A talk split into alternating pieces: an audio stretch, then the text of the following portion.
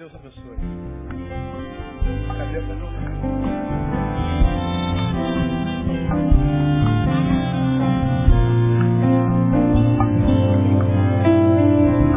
Glória a Deus. Pode sentar.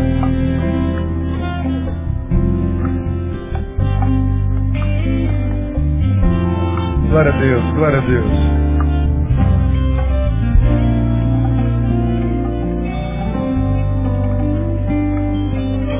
Se, se desejar tirar foto depois comigo, é só vir depois do culto que eu tiro com todo prazer, tá?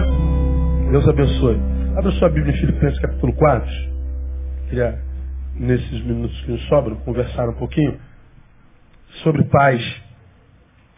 Você já me ouviu pregando no passado que paz é aquilo que todo ser humano busca desde que sai do ventre da mãe, não é?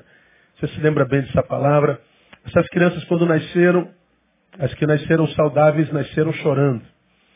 E o choro, a gente sabe, primeiro, é, porque saiu daquela condição celestial que havia no útero. No útero, ela não precisa respirar, ela não precisa comer, ela não precisa se preocupar, ela não faz nada. Ela está no, no estado celestial, divino. Até que, aos nove meses, às quarenta semanas, em torno disso, aparecem duas mãos estranhas. Pegam na cabeça dessa criança e as puxa para fora e elas então são tomadas por uma violência tão grande, uma das maiores violências pelas quais a gente passa na vida é o parto. E um dos maiores traumas que nós carregamos na vida é trauma do parto. A gente pode carregar trauma do parto a vida inteira sem saber. É muito interessante a, a mente humana. E essas crianças, quando nascem, a primeira coisa que elas fazem é berrar. Elas berram porque perderam a condição celestial de paz e segundo, inconscientemente, pela vontade de recobrar essa consciência de paz. Porque desde que a gente sai do útero, a nossa vida se resume em buscar paz, ter paz, conseguir paz. Você come para ter paz, você trabalha para ter paz, você tem lá para ter paz, você vem à igreja para ter paz, você casa para ter paz. A nossa luta é buscar a paz. Todos nós queremos paz. Paz. E o sofrimento, o que, que é? Exatamente o oposto disso, a ausência dela. Quando a gente diz, pô, minha vida está muito sofrida, você está dizendo, eu não tenho paz. Ah, graças a Deus, Deus me abençoou muito. Eu estou grato a Deus porque você recobrou a paz. Então, paz é o, é o, é, é, é a mola mestre da vida. Nós existimos para ela, nós vivemos correndo atrás dela, buscando-a e a, a vida será a proporção desse encontro com ela ou não. Alguns a perseguem a vida inteira e nunca encontram. E porque não encontram a paz, evidentemente, tecem, constroem uma visão sobre a vida que é singular. A vida não presta. A vida não vale nada. A vida é uma desgraça. Para que, que eu nasci? Por que, que Deus me trouxe ao mundo? Porque a vida não tem sentido. De onde vem esse diagnóstico? De alguém que perseguiu a paz e não achou. Mas, quando você vê alguém que encontrou essa paz, ele olha para a vida e diz, eu louvo a Deus por cada manhã. Acordei mais uma vez, que bom que eu nasci. Obrigado, Deus, pela vida, obrigado, Deus, pelo teu cuidado, obrigado, uh, universo, porque eu, eu nasci aqui, que vida maravilhosa. E o sujeito quer viver 200 anos. Por que, que ele quer viver 200 anos? Porque ele encontrou a tal da paz. Então a minha vida será a proporção do meu encontro com ela ou do meu desencontro com ela. Isso não tem a ver com religião, não tem a ver com sexo, não tem a ver com nada. Isso é extremamente subjetivo, isso é extremamente pessoal. Temos falado sobre a realidade da, do suicídio há, há 10 anos, que é a epidemia mundial, e por que, que as pessoas estão dando cabo da própria vida? Porque na vida não encontraram paz. Vida sem paz, para os de lá é karma. Estou pagando o meu castigo. Não é possível que isso aqui, alguém goste disso aqui. Não é possível que alguém celebre vida. Não é possível que alguém diga que isso aqui presta. Claro que é possível. Um monte de gente diz que é. É porque a visão que você tem é a partir da, do, do teu encontro ou não com a paz. A visão que você tem de vida é a partir da distância que você está dessa paz ou não. A paz é a razão da existência. Aí nós temos um versículo na Bíblia ou 2, Filipenses capítulo 4, versículos 6 e 7, que nós conhecemos muito bem, que diz assim, ó, não andeis ansiosos por coisa alguma. Antes, em tudo, sejam os vossos pedidos conhecidos diante de Deus pela oração e súplica, com ações de graças.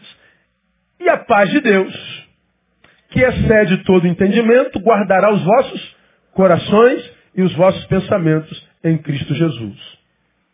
Bom, Paulo aqui, pelo Espírito Santo, ele dá quase que uma receita. Eu não gosto de receita. Sete passos para alcançar a paz. Doze passos para a restituição total. Quinze passos para o... Isso é bobagem. Não é receita, mas, mas, mas Paulo aqui resume uma realidade existencial muito profundamente. Primeiro ele diz, não andeis ansiosos por coisa alguma. Então, já preguei sobre isso, não preciso me aprofundar.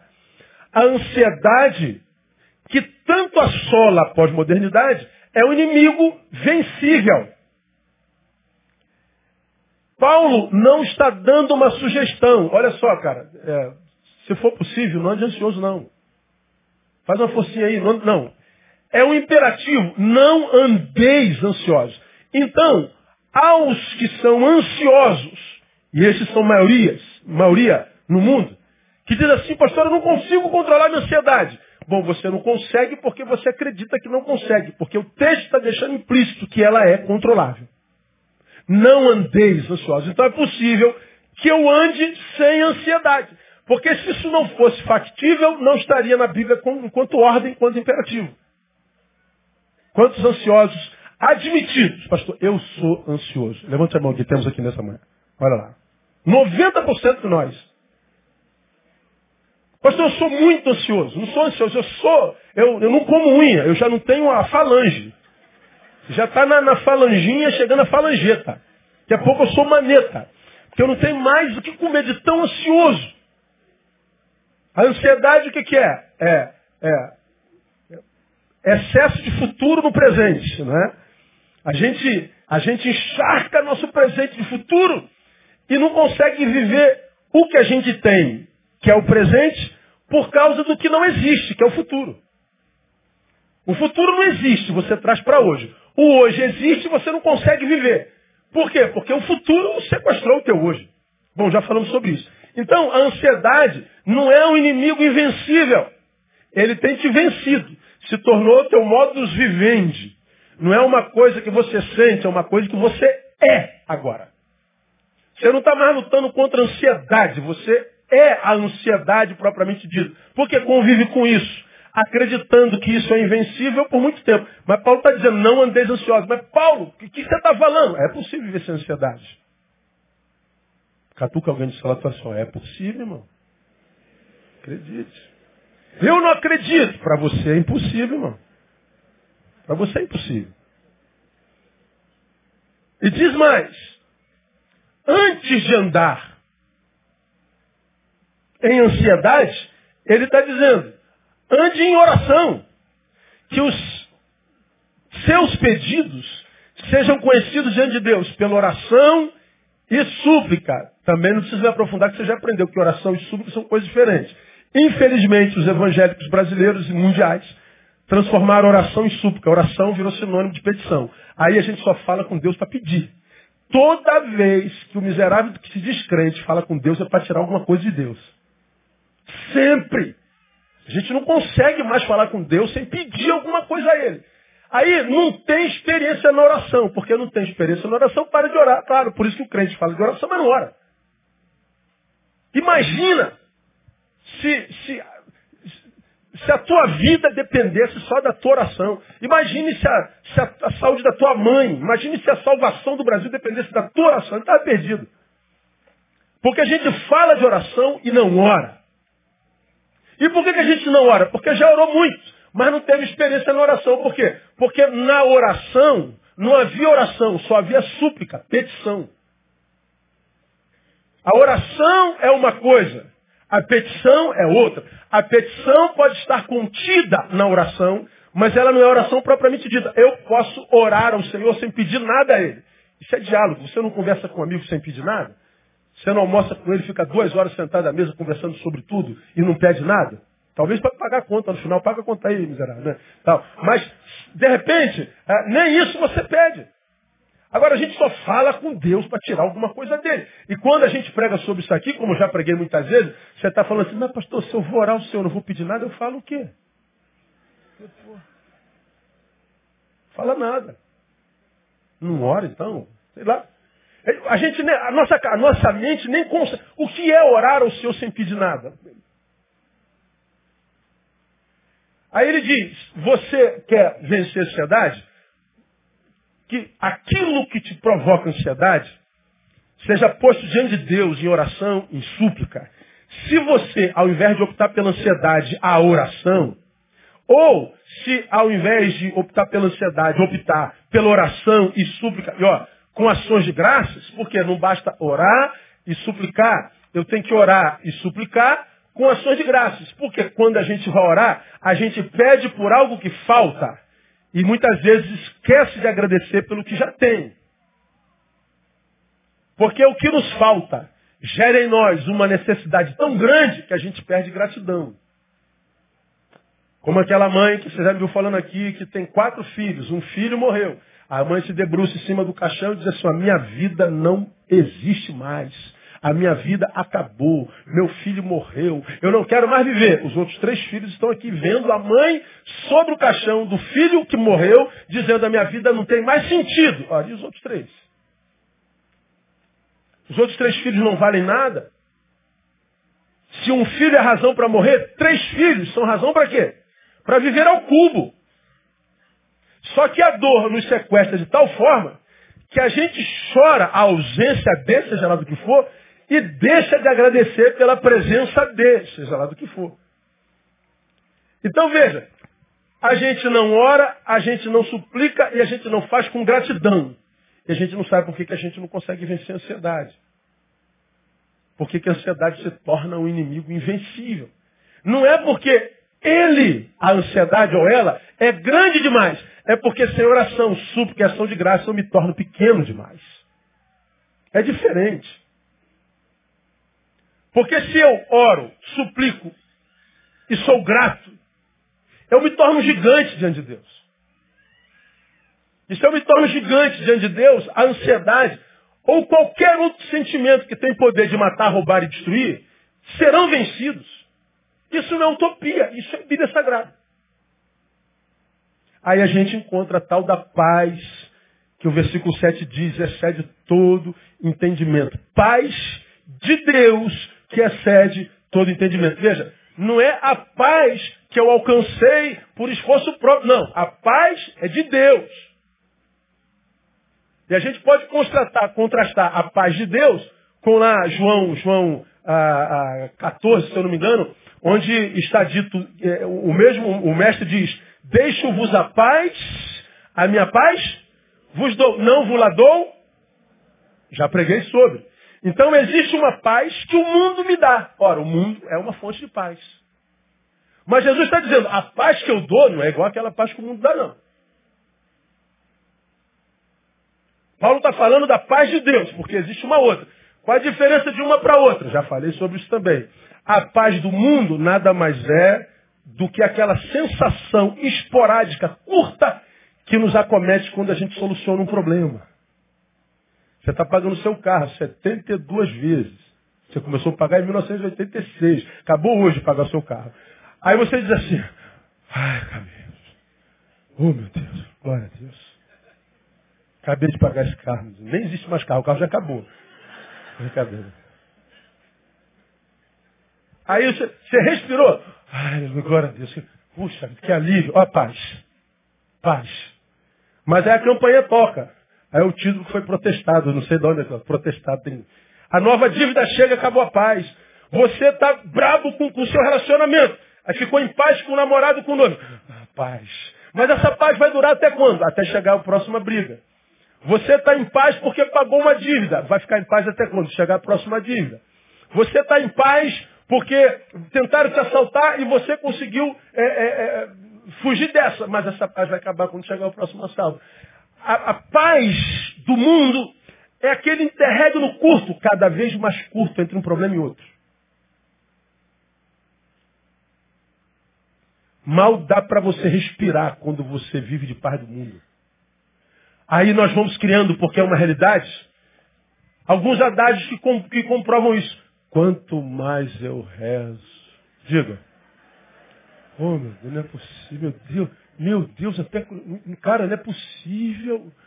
Eu estou pensando que eu vou ter um tempinho de sossego agora. Outro fantasma. É assim. Aí, até quando o sujeito que vive só de paz do mundo tem equilíbrio? Você vai, é tanta luta, é tanta luta, que você está buscando a tal da paz do mundo, que é um pouquinho de sossego, meu irmão. Aí tu resolveu o problema com a tua esposa, aí o teu filho faz alguma besteira. Tu resolve o problema desse filho, é o outro filho que faz outra besteira. Aí quando você resolveu o problema do outro filho, a esposa já fez outra. Aí quando não é a esposa, agora é o marido que fez. Meu Deus! Aí daqui a pouco é um problema no trabalho, é um problema na empresa, é um problema no carro, é um problema no vizinho. Você diz, cara, eu vou ficar maluco. E fica mesmo não tem sossego. Aí, os que vivem de paz do mundo, eles têm que se refugiar em alguns lugares que a gente conhece bem. Onde é que essa geração se refugia com muita facilidade, com muita propulsão? Hã? Nas drogas, no álcool. Você pode pegar o Facebook de, de, de, de, quem você quiser que vive de paz do mundo, ele sempre tira lá a fotinha com a rapaziada na balada com copinho na mão se sentindo feliz. E pior, um monte de crente, porcaria, faz a mesma coisa. Aquelas ovelhas que me dão uma vergonha de dizerem que são membros da minha igreja. Tem vergonha de tantas ovelhas minhas. Crente de, de merda. É. Oh, me escandalizei. Levanta e vai embora. Oh, me escandalizei que não só não tem paz, como é um testemunho vivo de que a paz que diz ter é mentirosa. Porque quem tem paz não se exibe. O exibicionista quer convencer-se de uma coisa que não tem. E ele se convence de uma coisa que não tem, convencendo os outros de que ele tem aquela coisa que não tem. Deu para entender? Deu. Então, a, a, simplicidade é a marca de quem alcançou essa paz. Então, a, a pessoa para ter paz tem que beber alguma coisa. Porque quando tu bebe, cara, nasce um novo ser, é um, é um é novo nascimento. Se é tímido, perde a timidez. Chega na mina. Chega no cara. Você é frouxo, vira valente, quebra a cara do outro. Você, você é o quê? Você é mosca morta, vira besouro, aquele cascudo. Aí, quando você bebe, aparece um ser em você que você não conhece no dia a dia, que quando vai o efeito do álcool, da droga, que te faz um cara muito fera, uma menina muito fera, feliz, quando ela vai embora, você se encontra com a tua realidade deprimente de novo. Como você não aguenta a tua realidade deprimente, você tem que beber de novo. Aí você faz uma, duas, três, quatro, cinco, vira um alcoólico, vira um drogado, vira um exibicionista crônico. E o pior, vira uma mentira. Deixa de ser alguém que conta uma mentira para se tornar mentira. Você sabe que é exibicionista que o teu face não tem nada a ver com a tua realidade. Essa imagem que você vem de campeão, de, de que chegou lá, tudo mentira. Está quase em depressão, está com complexo de inferioridade danada, sabe que se você exibe tanto não tem a ver com a realidade. Não há segurança nenhuma nisso que você está exibindo.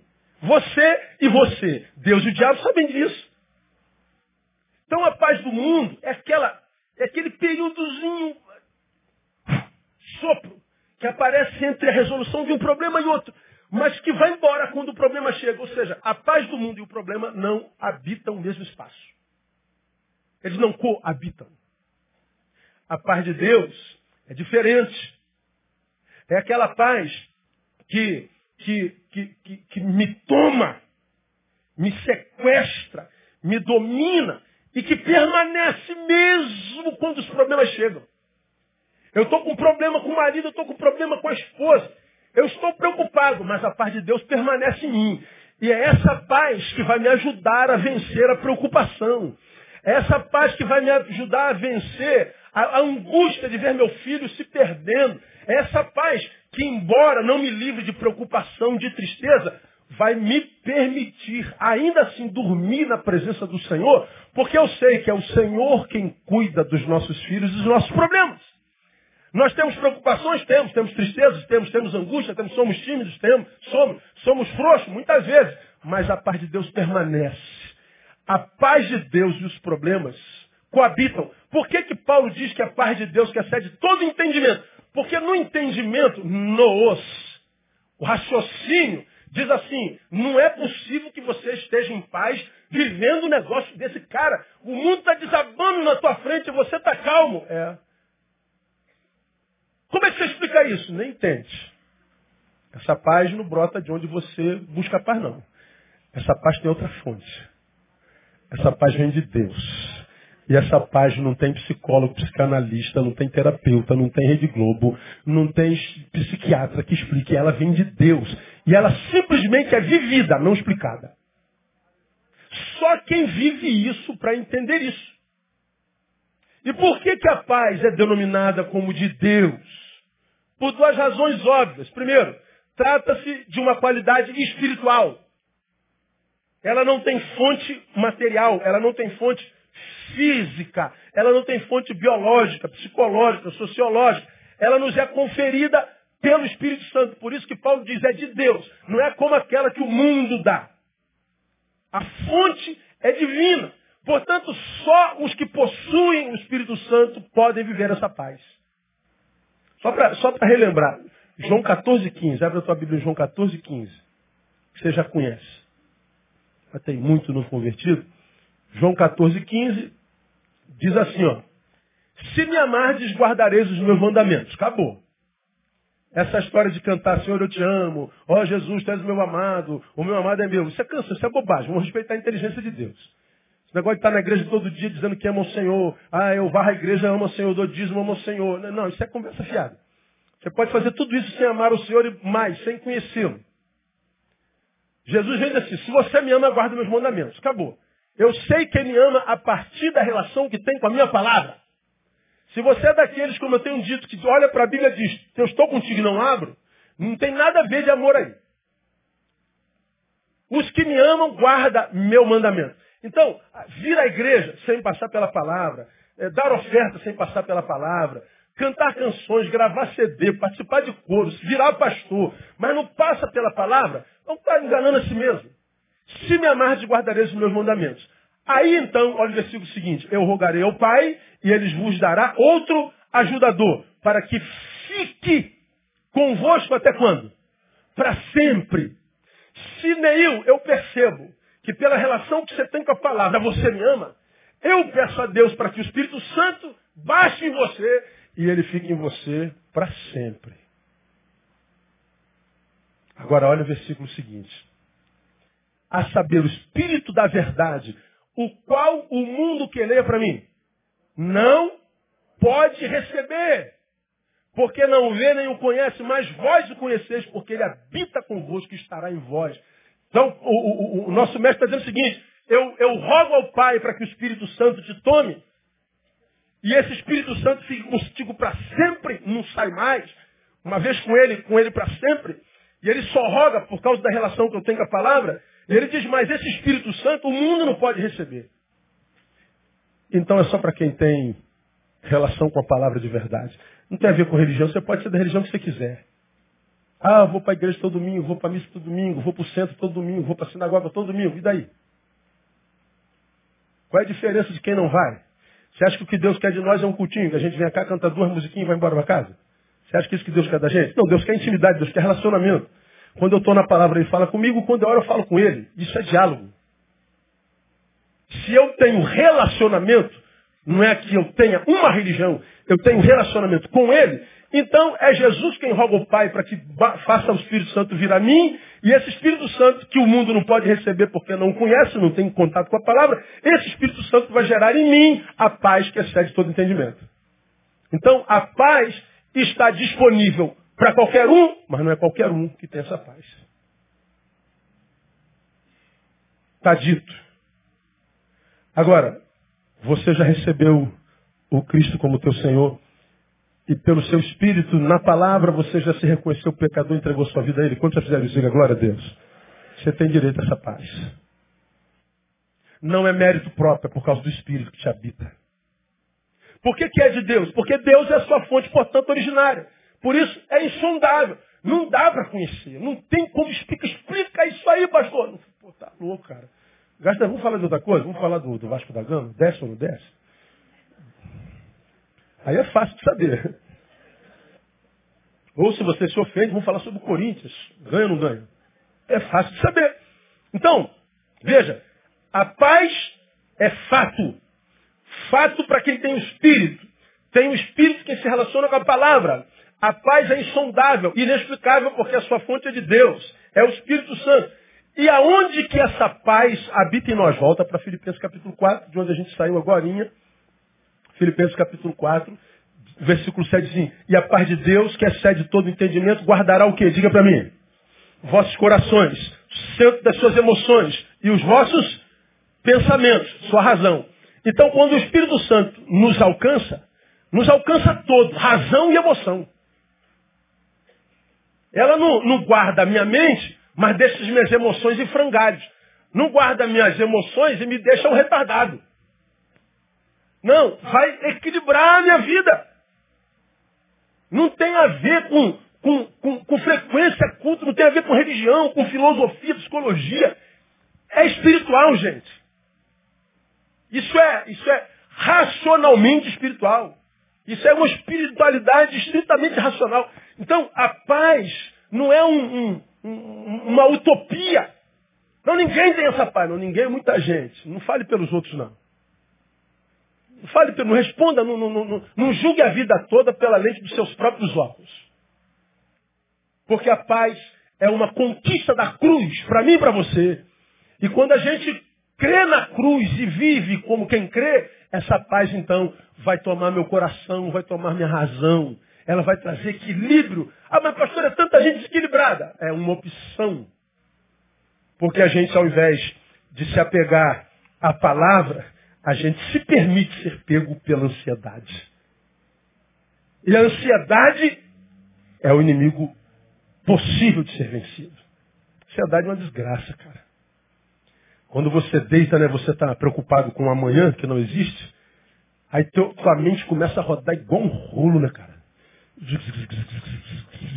Aí tu rola para um lado, nada de sono. Tu rola para o outro, sono de nada.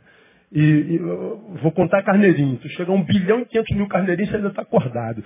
E vou tomar um leite morno. Toma a vaca toda, morna. E você não, não, não dorme. Faz o que, meu? Nada, vê o dia amanhecer. Quando você vê o dia amanhecendo, dá um desespero.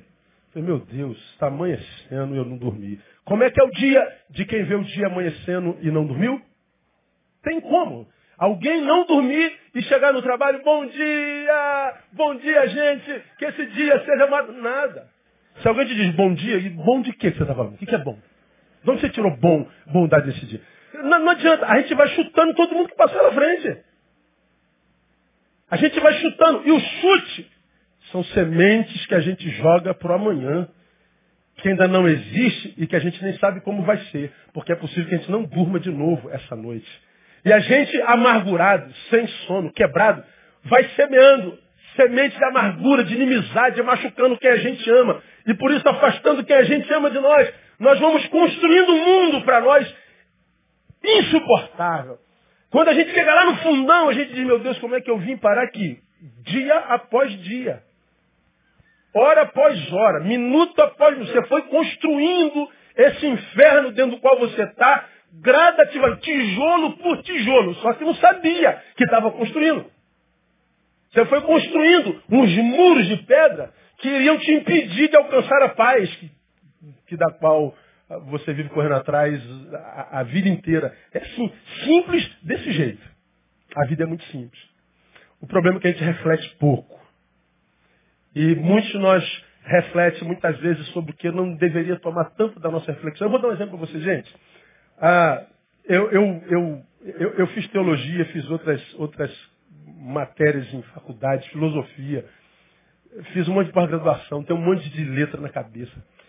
E de, depois de tantos anos lidando com, com letra, com gente, a, e a gente vê como as pessoas se impressionam com as reflexões teológicas profundas, com as reflexões filosóficas profundas. Às vezes eu fico vendo essas reflexões, e falo assim, caraca, como o carioca fala, caraca, profundo. E é. Eu sou mais pragmático. Eu pego esse caraca, mano, é profundo e, e, e amplifico. Serve para quê?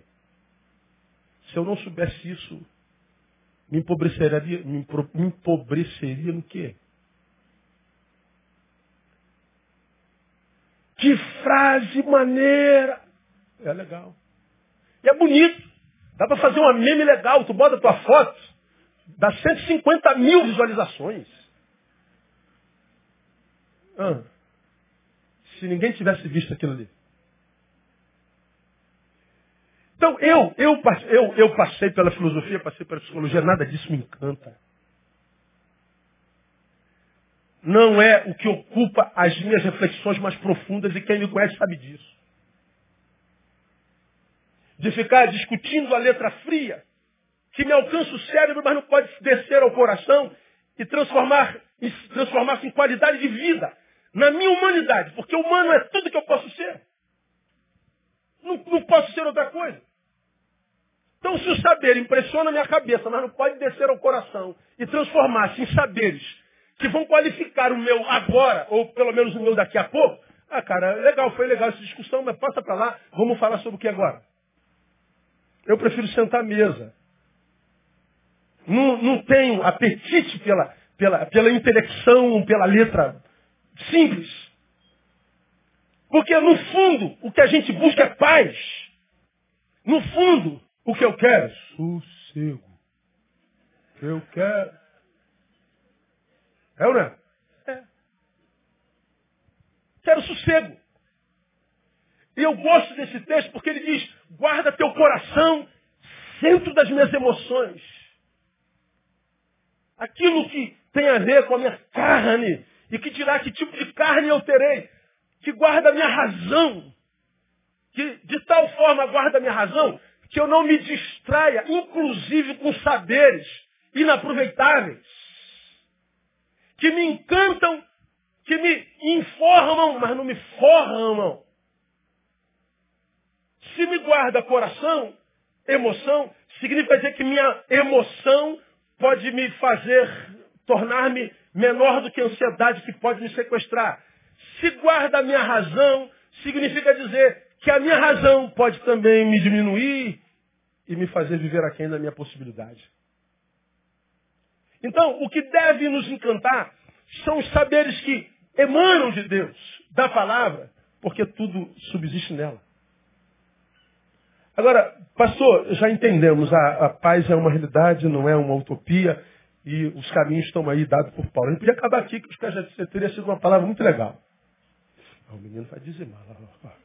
Oh, Deus abençoe com toda a sorte de espiritual e não te faça um ladrão nem miserável. É, bota na, na mídia de novo aí.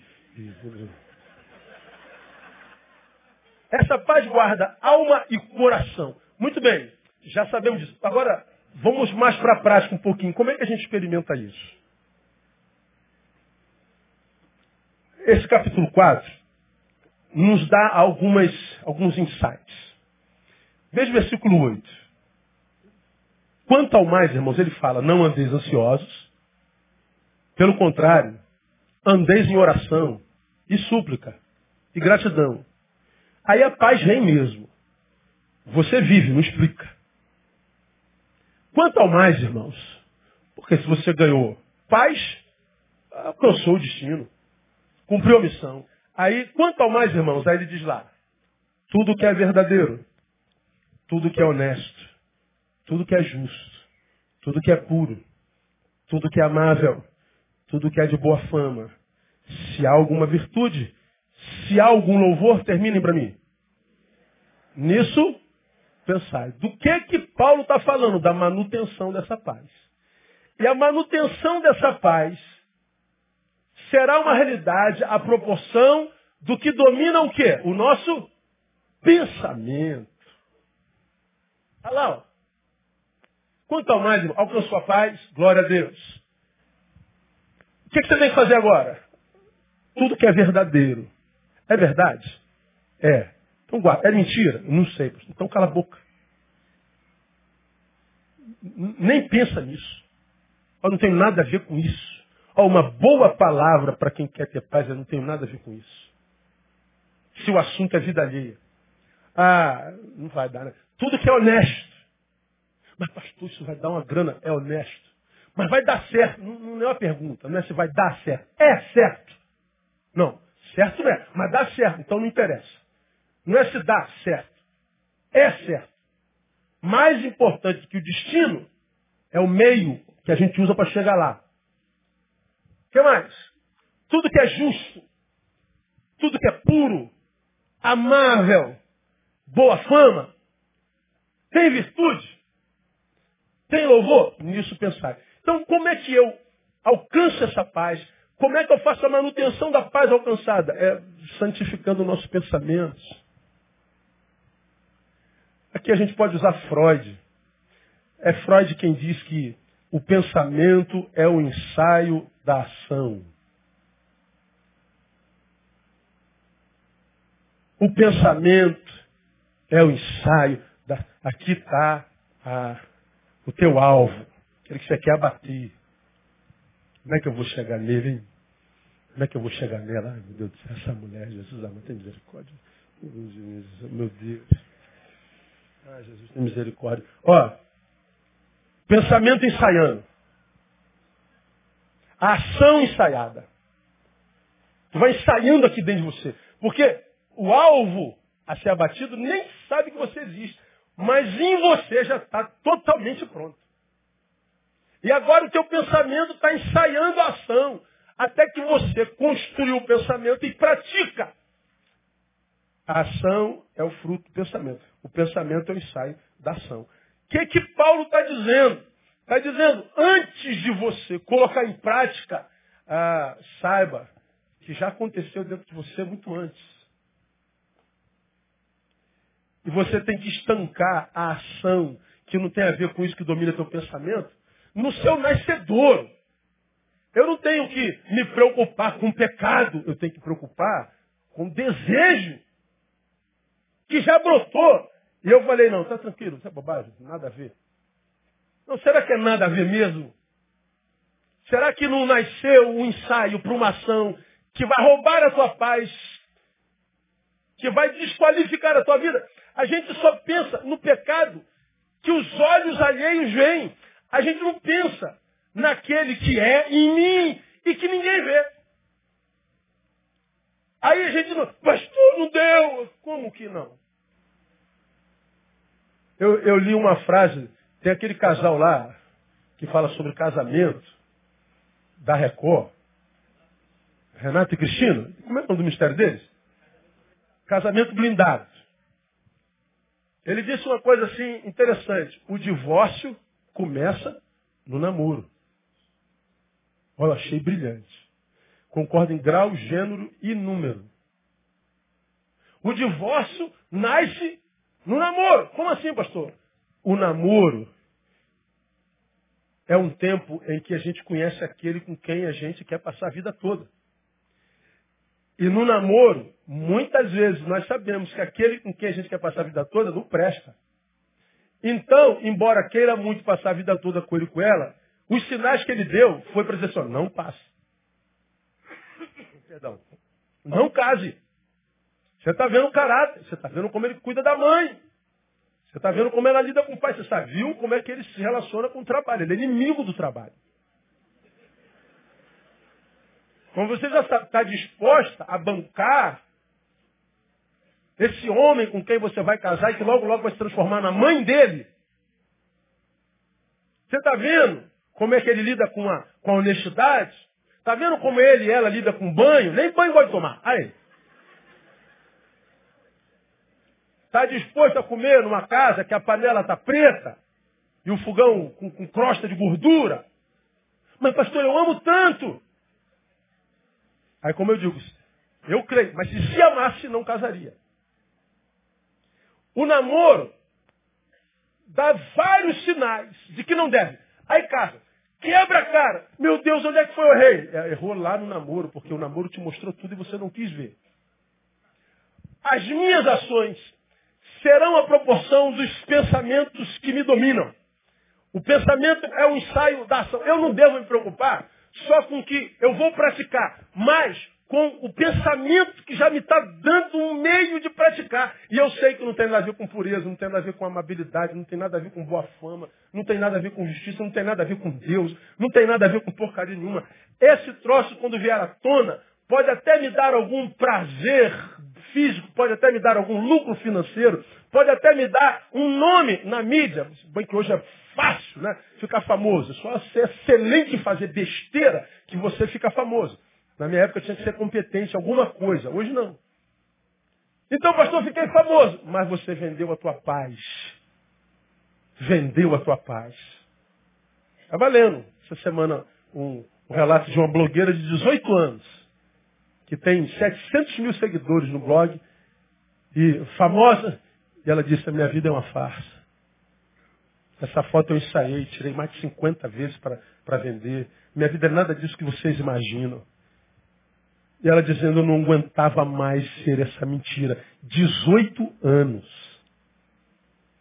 Já não suportava mais a ausência da paz. 18 anos. Então você tem lucros. Na imagem, lucro financeiro. Você tem lucro físico. Mas e a paz, que é a razão da vida?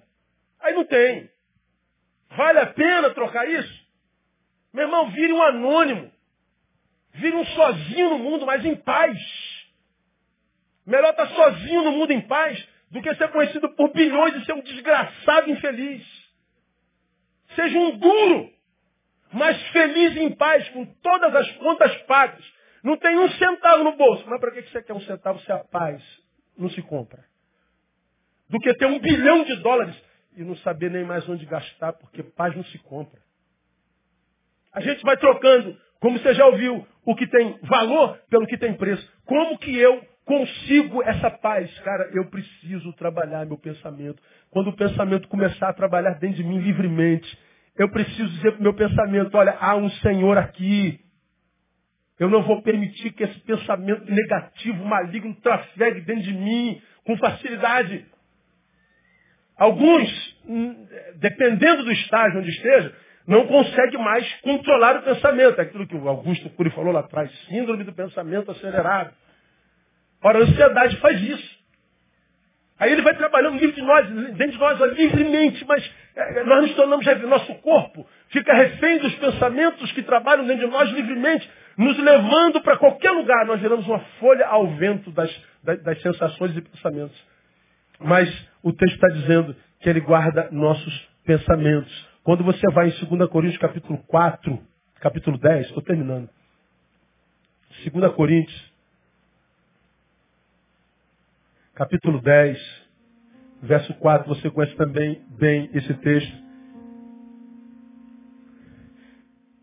2 Coríntios 10, 3, 4 e 5 diz assim, porque embora andando na carne, não militamos segundo a carne. Olha, olha aí. Eu ando na carne. Paulo está dizendo, a carne é meu meio de transporte. Não é nela que eu milito. Porque ela será a proporção do que habita ela. Pois as armas da nossa milícia não são carnais, embora poderosas em Deus para demolição de fortalezas, derrubando o quê? Raciocínios e todo o baluarte que se, se ergue contra o conhecimento de Deus, levando cativo todo pensamento à obediência a Cristo. Então, é, é o mesmo Paulo, está dizendo, pensamentos são controláveis. Meus pensamentos podem obedecer a Cristo. Meus pensamentos podem se submeter à palavra do Cristo. Meus raciocínios podem estar a serviço do Cristo. Mas ele está dizendo, eu tenho que entender que é nele que eu tenho que trabalhar, não nisso aqui. Estava brincando com criança, ah, chegamos aos 50 sarado, porque a gente arrebenta os músculos. Mas não é só músculo, isso é o físico. E os músculos do raciocínio? E os músculos da alma, do espírito? A gente malha também? Não malha. Porque se eu malho o corpo, mas não malho a mente, não malho o espírito, eu sou um caveirão. Um blindado andando pelas, pelas vielas violentas da vida, mas regido, dirigido por um eu adoecido que não sabe nem por onde está indo. É um, é um corpo gigante, musculoso, andando perdido. Muitas vezes tem um anão chamado pensamento dentro, controlando essa, essa casca gigante de músculos que você tem, que passa cinco horas por dia na academia, mas não passa cinco minutos por dia na palavra. Não tem como. Se eu não, não trabalho o pensamento, as minhas ações nunca serão a meu favor. Eu vou viver o que você tem me ouvido chamar aqui de autossabotagem. Santificar nosso pensamento. Eu acho que é o nosso maior e mais necessário desafio nos tempos de hoje. Porque hoje contaminar nossos pensamentos é muito fácil. Né? Eu sou de um tempo, e a maioria de vocês também, por exemplo, ah, Deus está ligando para você aí, ó, entende aí? O, por exemplo, você, você para ver pornografia, tu tinha que ir lá na, na loja de, de, de vídeo, é, é, como é que era o nome? Locadora. Aí tu ia na locadora, primeiro via lá os filmes de Stallone, do Arnold Schwarzenegger, mas os pornográficos estavam ali dentro de uma caixinha. Aí tu ia aqui disfarçando. Tem ninguém? Aí tu pegava o filme e tu ia botar no balcão. Aí, aí Bruno, aí pra mim.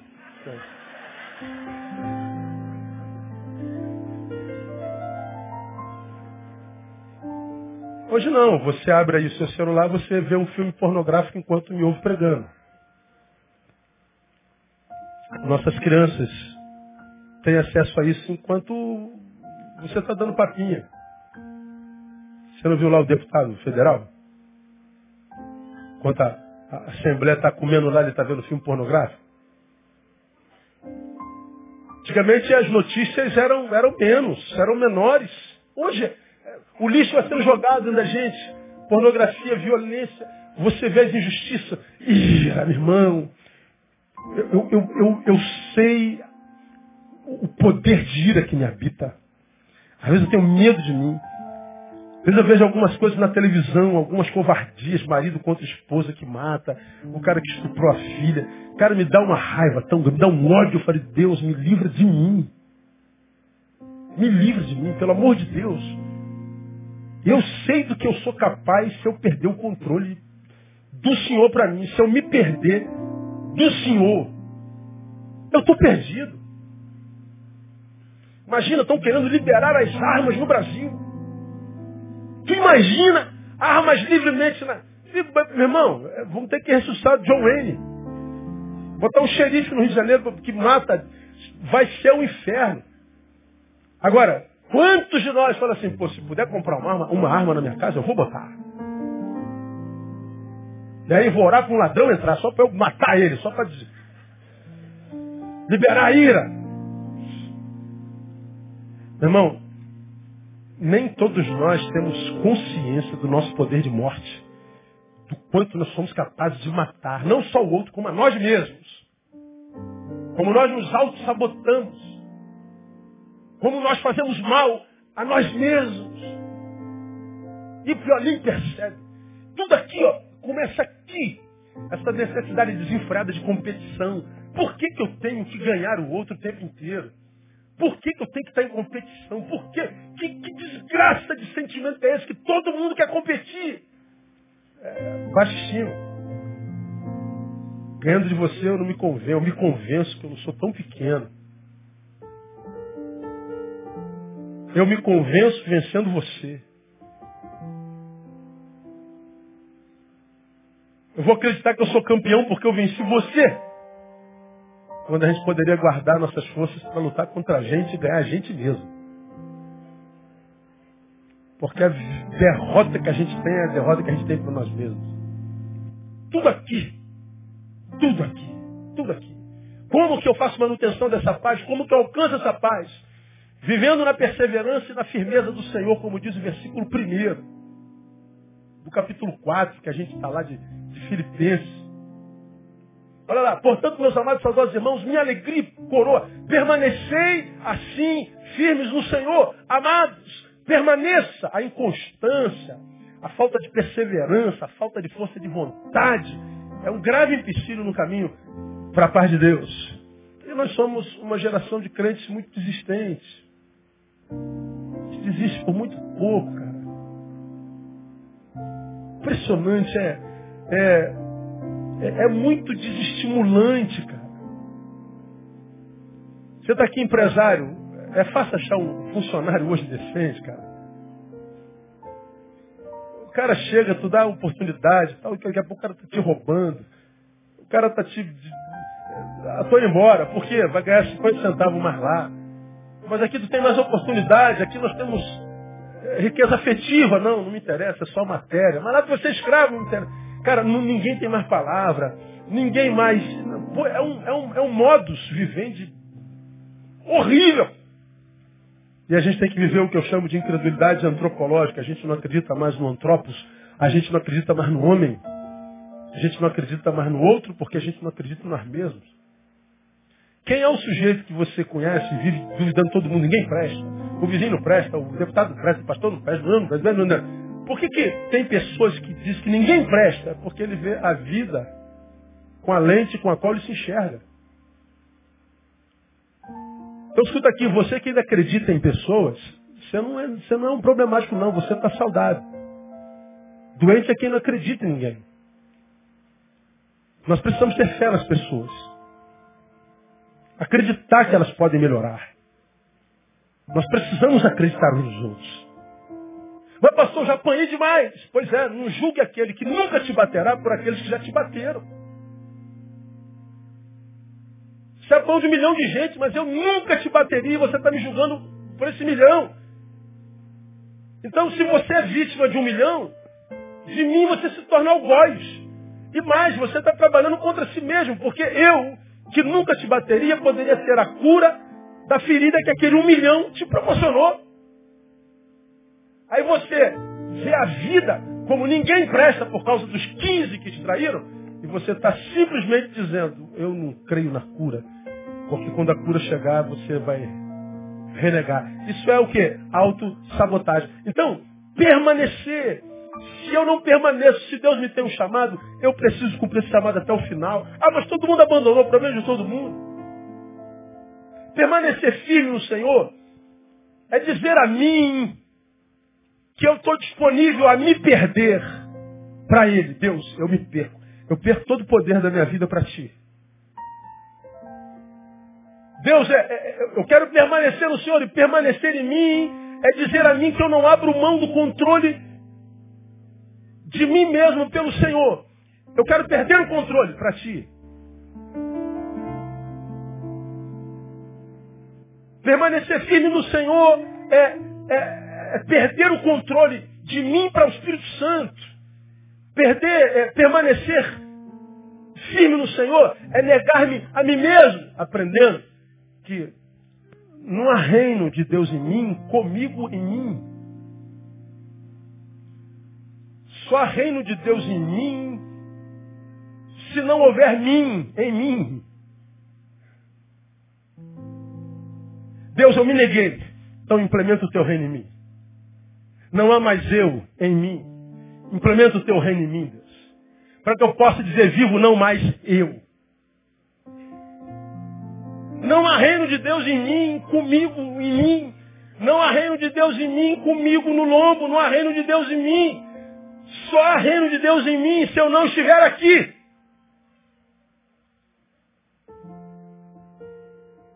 Só há reino de Deus se eu não estiver aqui. Se eu estiver aqui, não há reino, há no máximo religião. Então, permanecer nele é dizer, Deus, olha, eu estou com um projeto aqui que eu acho que vai. O que, que tua palavra diz aquilo? Então abro mão do meu projeto hora, é isso aqui.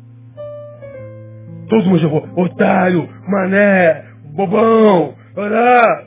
Tá tranquilo. Eu pago o preço aí.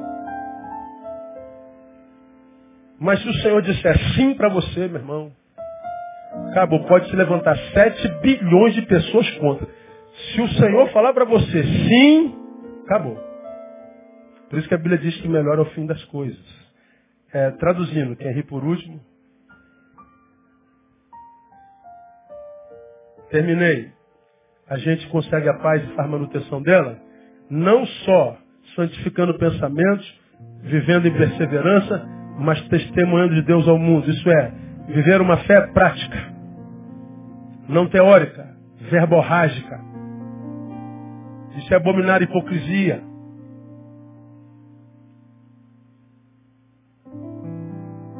Aproximar. Quanto mais o homem público do subjetivo. O que você é aos olhos dos outros, daquele que você é para si mesmo e aos olhos de Deus. Quanto mais próximo o público do subjetivo, mais santo você é. Quanto mais longe o público do subjetivo, mais hipócrita você é. E aí você não precisa se importar com quem te julga sem te conhecer. Se ele não te conhece, ele te tem uma impressão de você. Então o juízo dele não tem sentido. Quem julga é quem te conhece. É como dizia a vovó, para os amigos não precisa explicar. E para os inimigos não adianta explicar, porque eles não ouvem. Bobagem. Então seja quem você é, na consciência de que os olhos do Senhor estão em todo lugar. Ninguém está vendo, Deus está. E aí deixe que te julguem. Bom, julgam pelo que eles imaginam. Mas não por causa daquilo que te conhece. Porque só quem pode te julgar é Deus. Então se eu santifico meu, meu pensamento, se eu persevero nele, e se eu tento vencer a hipocrisia, lembrando que você já aprendeu que há três pessoas, três personalidades básicas que habitam o nosso ser. Aqui os outros pensam que nós somos, só pensam. Há aquela que nós sabemos que não somos, portanto pode chamar do que quiser. Tu é aquilo? Não, então esquece. E existe aquela terceira que Deus sabe que nós somos. Os que imaginam que sejamos, o que nós sabemos que não somos e o que Deus sabe que nós somos. É com esse que ele se relaciona. Isso quer dizer que você pode imaginar o Neil Santarrão. Isso é imaginação sua. Mas esse mesmo Neil que você imagina Santarrão, é um Neil que sabe que não tem nada de santo. Eu sei que eu não sou. Portanto, Deus sabe que a terceira pessoa que é verdadeira. Eu sou uma hipocrisia. Mas o oposto também é verdadeiro. Você pode achar que eu sou um salafrário, vagabundo, ladrão, salafrário. Pois é, você imagina. Eu sei que eu sou santo. Aliás, eu sei que eu não sou isso. Perdeu o poder sobre mim. Então Deus sabe do santo que eu sou. E Ele vai me abençoar na santidade da minha vida, do subjetivo. Então, minha igreja amada, se nós existimos para buscar paz e alcançá-la, e ela é factível, ela é possível de ser alcançada, prossigamos com esperança. Não desista. Porque você é testemunha de tantos infernos existenciais ao teu redor. Tanta gente vivendo no Hades tanta gente desesperada, tanto choro e ranger de dentes. Não se impressiona com os teus olhos veem, não. Porque a paz de Deus é uma realidade. E ela guarda mente e coração em Cristo Jesus. E ela é um direito alcançado pelo sacrifício do Cristo àqueles que se renderam a Ele. Precisamos trabalhar nossos pensamentos precisamos permanecer. Precisamos não desistir. Precisamos testemunhar. Se a gente faz isso, ah, irmão, a gente vai viver com ações de graças todos os dias. Angústias, dores, problemas, adversidades, durezas, superações, mas nada, nem coisa alguma te afastará do amor de Deus que está em Cristo Jesus, nosso Senhor, que nos abençoa com a paz que ninguém pode explicar, mas que pode ser vivida em integridade. Que Ele nos abençoe com essa paz, com essa graça. Quantos recebem, melhor aplauso dele que você puder. Ficar.